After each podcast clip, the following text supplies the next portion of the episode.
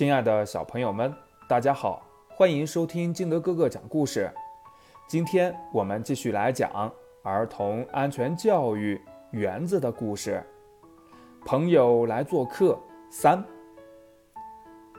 小鱼点点头，转身跳下窗台。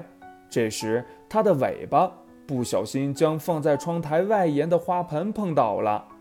白鸽卫士急忙用翅膀接住了快要摔下楼的花盆。住在高层的动物城居民们，窗台外沿不要摆放杂物，防止坠落；也不要向窗外丢弃物品。白鸽卫士提醒道：“找到你了！”听到声音的园子赶了过来。小鱼笑着说道。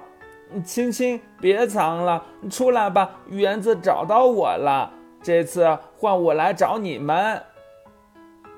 不知不觉，大半天时间过去了，小鱼和青青准备回家了。他们帮园子把玩具收好。感谢园子和阿姨的招待，我们今天玩得很开心。咱们下次一起去野餐吧。小鱼、青青依依不舍地与园子道别。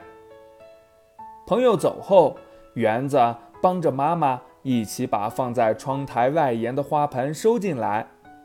妈妈，你的生日快到了，我给你准备了生日惊喜哦。